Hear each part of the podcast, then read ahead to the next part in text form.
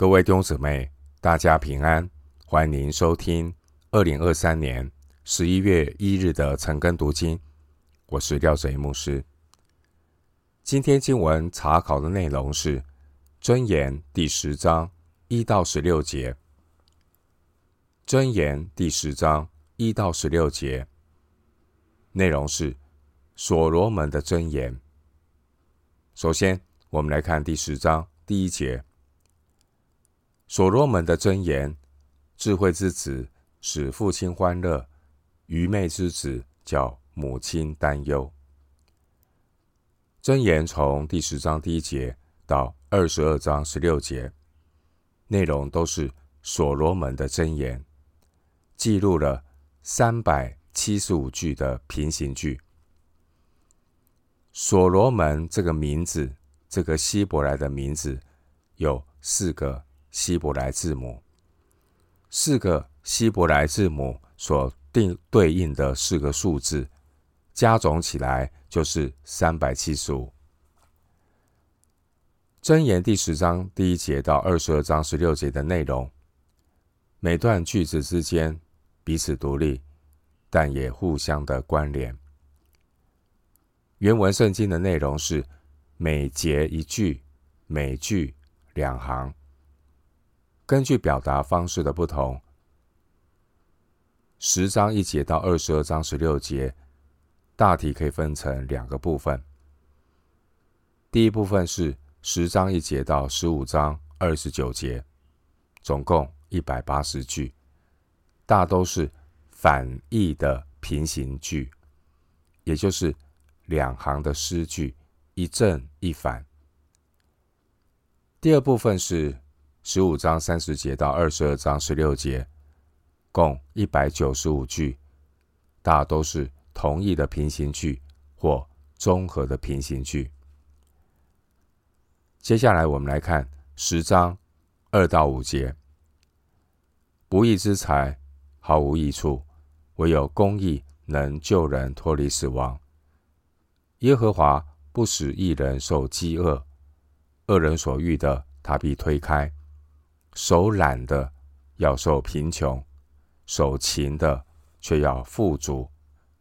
夏天聚敛的是智慧之子，收割时沉睡的是宜修之子。箴言十章一开始，经文第一节的智慧之子、愚昧之子，和第五节的智慧之子、宜修之子前后呼应。经文一到五节制成一个单元，主题是工作与财富。作者强调，勤奋是智慧之子，懒惰是贻羞之子。经文第三节，耶和华不使一人受饥饿。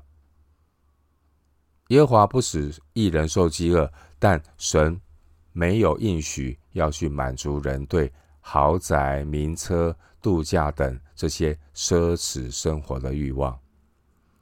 相反的，经文第三节说：“恶人所欲的，他必推开。”这也是当年摩西对这些准备进入应许之地的选民很重要的吩咐。在《生命记》十一章十六到十七节说：“你们要谨慎，免得心中受迷惑。”就偏离正路，去侍奉敬拜别神。耶和华的怒气向你们发作，就是天闭塞不下雨，地也不出产，使你们在耶和华所赐给你们的美地上速速灭亡。申命记十一章十六到十七节。所以，上帝不是一味的要啊满足我们的奢侈，相反的，这些人的欲望。神必推开第三节，所以我们要很谨慎，免得受到物质欲望的捆绑。弟兄姊妹，人们总是期待得到幸福，但人们总不能够看出什么才是真正的幸福。当年以色列百姓为什么还去侍奉敬拜别神，去拜偶像呢？无非。是想要得到更多的身外之物。然而第二节提醒读者，不义之财毫无益处。耶稣的教导是：人若赚得全世界，赔上自己的生命，有什么益处呢？人还能拿什么换生命呢？马太福音十六章二十六节。钱财不能够阻止死亡，钱财也不能够带入阴间。外面的财富并不能够减轻人的烦恼，只是改变了烦恼的形式。一个人里面的财富越丰富，他对身外之物的需求就越少，他就越容易得到幸福和满足。真智慧就是能够分辨里面的财富和外面的财富。经文第二节说：“唯有公义能救人脱离死亡，这是里面永远的财富。”耶稣也曾经说：“人的生命不在乎家道丰富。”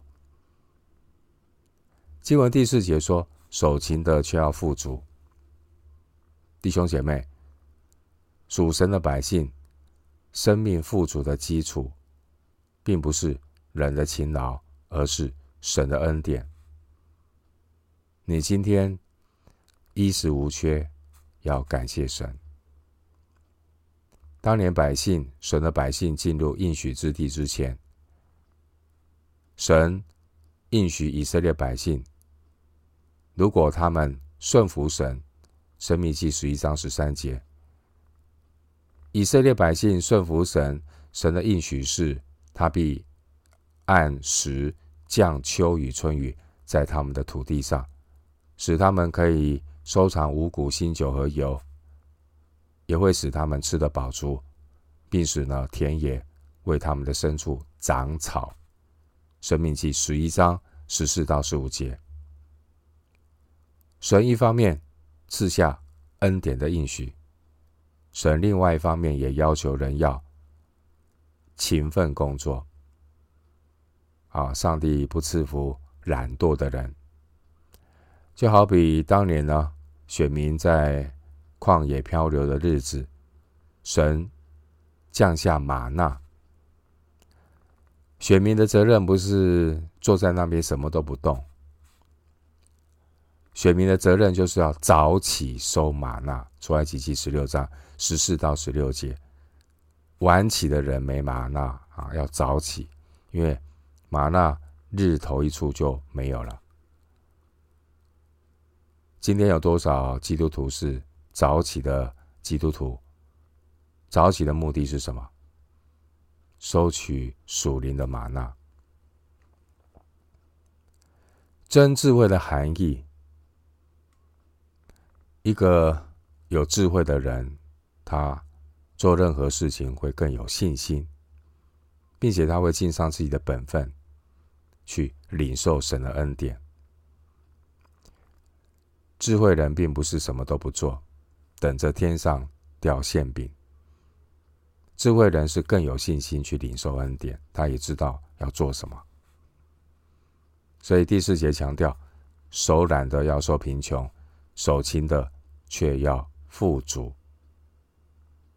勤劳懒惰，这是导致富足跟贫穷的一个总原则。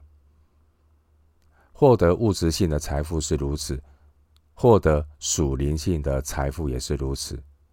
我们在属灵的追求上要殷勤。弟兄姐妹，经文第四节提到守勤的，勤劳的目的，并不是只是在物质上的追求。智慧人的勤劳乃是要顺服神，按时的聚练。第五节。成为能够领受神恩典的智慧之子。第五节，经文第四节提到手懒的，懒惰的含义就是体贴肉体，不肯按时收割，就成了一个袖手旁观，不断的去错过神恩典的贻羞之子。第五节，弟兄姐妹，今天我们生活在一个是非颠倒的幕后时代，人们呢，价值观已经被魔鬼洗脑，所以呢，世人会去妖魔化勤劳节俭的美德，他们会讥笑辛勤努力的智慧之子。可是呢，这些人却没有理由的去救济那些懒惰不是生产的贻羞之子。甚至还会去推崇那些只会抱怨的愚昧之子。这些人，他们争取公平的享受，却逃避公平的付出。有真智慧的人，面对日世道日下的环境，面对世界价值观急剧变动的时代，智慧人仍然相信第四节的原则。手懒的要受贫穷，手勤的却要富足。经文第五节牵涉到当年的以色列选民，他们农业的生活。在以色列地，农夫会在阳历三四月间的逾越节期间开始收割大麦。到了阳历的五六月期间呢，也就是五旬节。收割小麦。新闻第五节提到收割时，第五节的收割时是指从逾越节到五旬节，也就是夏天的时候。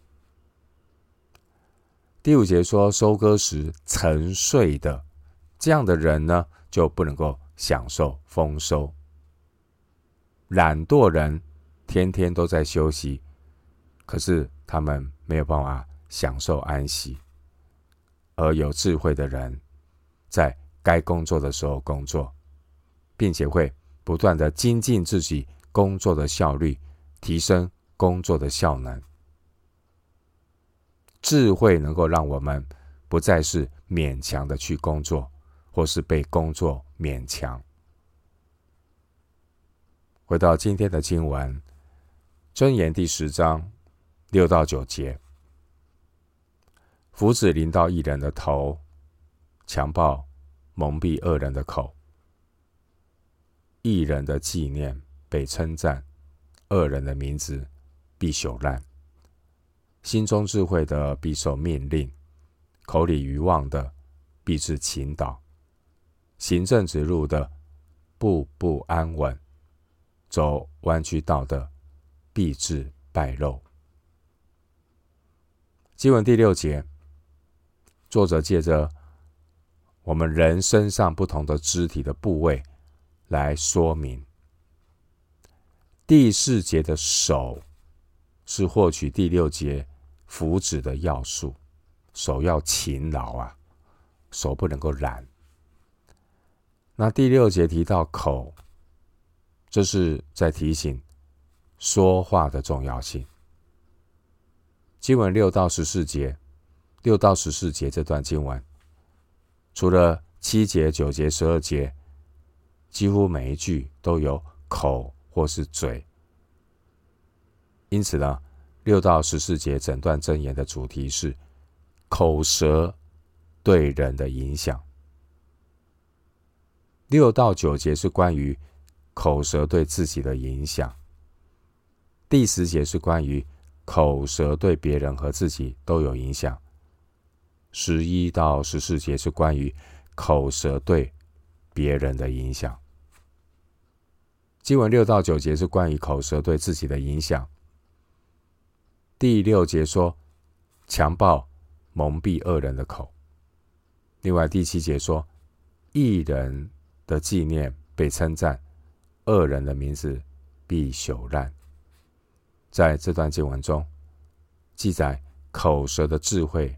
口舌的智慧和愚昧的对比，口舌的智慧和愚昧会带给自己有相对应的影响。因此呢，神的儿女在说话上一定要谨慎。经文第八节说：“心中智慧的必受命令，口里愚妄的必致倾倒。”第八节和第十节都提到。口里愚妄，口里愚妄是指说话没有智慧。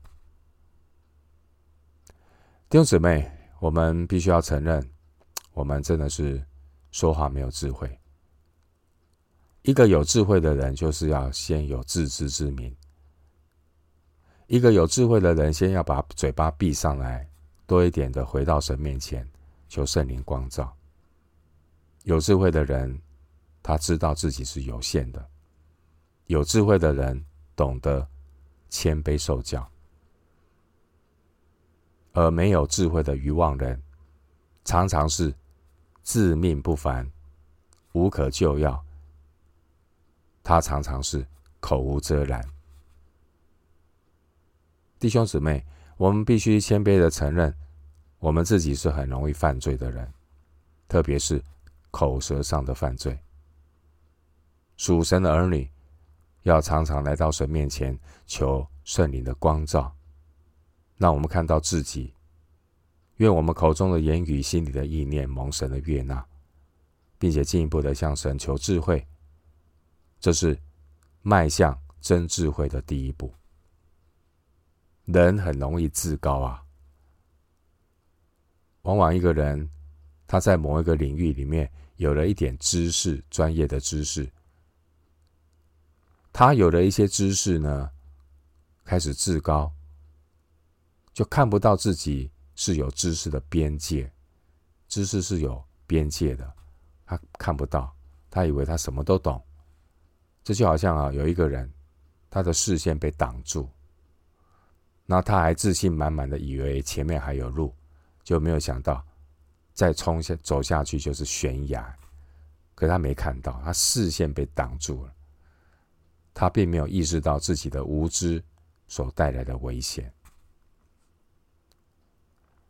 经文第九节说：“行正直路的，步步安稳；行弯曲道的，必致败露。”经文六到十四节，整段箴言中呢，作者指出口舌方面的正直和歪曲。说话正直的人，一个诚实的人，有时候看起来好像很愚拙，但圣经说他怎么样？第九节说他步步安稳。然而，那一些说话弯曲的人，啊。喜欢甜言蜜语、很圆滑的人，虽然看起来好像很精明，啊，第九节说必致败露，他那种人性的本相一定会显出来。一个智慧人走的路是正直的路，说的话是诚实的话。智慧人要说诚实话，并且是。爱心说诚实话。回到今天的经文，箴言第十章第十节：一眼传神的，使人忧患；口里愚妄的，必致倾倒。经文第十节是形容那些搬弄是非、不光明正大说话的人，可以对照。箴言第六章十三节，经文第十节说：“以眼传神的，使人忧患。”这是指口舌对别人的影响。第十节的口里余望的，必致倾倒。这是指口舌对自己的影响。一个有智慧的人，他会随时的提醒自己，人的口舌。会败坏别人，也会败坏自己。今天我们生活在一个充满亵渎的幕后时代，而说话的言语就成了败坏思想的途径。你几乎都是听到很多人在说话，透过媒体、网络，你收听的各种广播等等，人都在用言语传达一些讯息。好讯息滋润人心，坏讯息就败坏人心了。所以，属神的儿女应当要特别注意口舌的分别为圣。在以弗所书五章三到四节提醒我们：淫乱并一切污秽或是贪婪，在你们中间连提都不可，方合圣徒的体统。淫词妄语和戏笑的话都不相宜，总要说感谢的话。以弗所书五章三到四节。回到今天的经文，箴言第十章十一到十四节：一人的口是生命的泉源，强暴蒙蔽恶人的口。恨能挑起争端，爱能遮掩一切过错。明哲人嘴里有智慧，无知人背上受刑杖。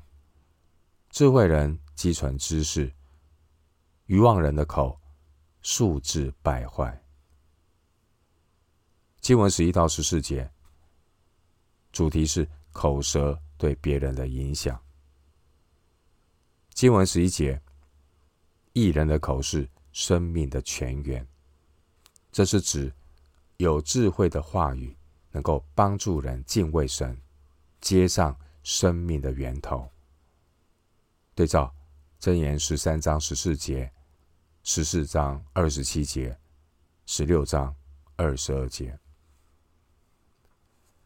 经文十一节提到强暴蒙蔽恶人的口，我们可以对照十二节的经文，恨能挑起争端。以上的经文是提醒我们，煽动性又带着仇恨的言语，会带来对别人负面的影响。经文十二节说：“爱能遮掩一切过错。”作者鼓励人要有爱，发出的言语也才会有恩慈。新约的使徒彼得也曾引用十二节的经文，可以参考彼得前书四章八节。弟兄姐妹，真智慧是用爱的言语遮掩一切的过错。而不是用恨的言语去挑起争端。今天的时代，我们看到地上的这些政客，他们如何买票？不是用钱，是透过操弄人心来买票。这些政客呢，非常善于操弄人心，他们会透过煽动性性的言论。让选民感到恐惧、怨恨、嫉妒、操弄选举，然后呢，就让这些百姓投这些政客一票。他们迷惑百姓，来交出他们财产和自由的控制权给这些别有用心的政客。一个有智慧的人，他总是能够看出哪些人是设法挑起争端的人。我们要留意，我们要分辨，因为这些挑起争端的人，并不是用爱心来遮掩过错。这些人唯恐天下不乱，他们只关心的只是他们个人的利益和选票。另一方面，有真智慧的人也能够看出这些甜言蜜语的人。他们实际上并没有智慧，不敬畏神的恶人，他们所拥有的，就是诡诈的心思和小聪明。不敬畏神的恶人，他们认为用谎言煽动仇恨，比用诚实激发爱心更容易。居心不良的恶人，他们。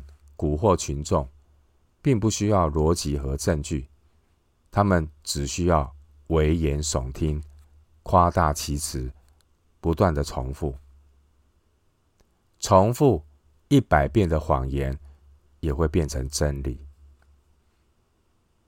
经文十三节说：“明哲人嘴里有智慧，无知人背上受刑杖。”意思是，有智慧的人才能够成为神话语的出口。智慧人用智慧来供应人，成为生命的泉源。牧师也是祝福每位弟兄姊妹，让我们都能够成为智慧人，成为用智慧来供应人的生命泉源。在神的百姓中，难免有一些缺乏智慧的人，神会看顾他们，不会弃之不顾。但神如何带领这些缺乏智慧的人呢？神的智慧是有时候会用刑杖来驯服他们。诗篇三十二篇第九节，因为缺乏智慧的人比较固执，有时候劝他劝不醒，所以神有时候是用刑杖、用鞭策、用一些苦难，让他们醒过来。经文十三节告诉我们，对于无知的人而言呢，一次痛苦的管教胜过一百次言语的劝诫。有智慧的人，他有自知之明。智慧的人承认，每个人都有他的有限、他的无知的部分。所以，智慧人会谦卑的领受责备。十五章第五节，智慧人不会恨恶责备。十五章第十节，恨恶责备的无知人，他的结果就是十三节所说的背上受刑杖。好像非得要有一些苦难，人才会醒过来，人才会谦卑。经文第十四节说：“智慧人积存知识。”十四节原文的意思是：智慧人懂得慎思明辨，智慧人懂得把话语积存起来，留到合适的时机才说。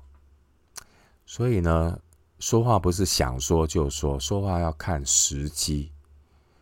我们需要圣灵的带领，所以圣灵会带领我们，让我们在适当的时机说出智慧的话语。但是愚妄人不是，愚妄人说话是口无遮拦的说，口无遮拦的人，结果就是显露自己的无知。所以弟兄姊妹要留意，你是不是一个喜欢口无遮拦？乱说话的人呢，要注意，要注意，因为十四节说，愚妄人的口素质败坏，很快啊，因为说话就像泼出去的水，所以要三思而后言呐。一个有真智慧的人，他不会拿心直口快来夸口；一个有智慧的人，乃是像。雅各书一章十九节所说的：“快快的听，慢慢的说。”经文十四节的知识原文是知识、洞察力、智慧。十四节的知识和分别善恶，创世纪二章九节那个分别善恶的分别是同一个词，所以十四节提到的知识也包括分别好坏的知识。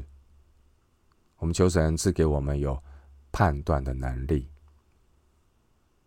回到今天的经文，箴言第十章十五到十六节：富户的财物是他的奸臣，穷人的贫乏是他的败坏。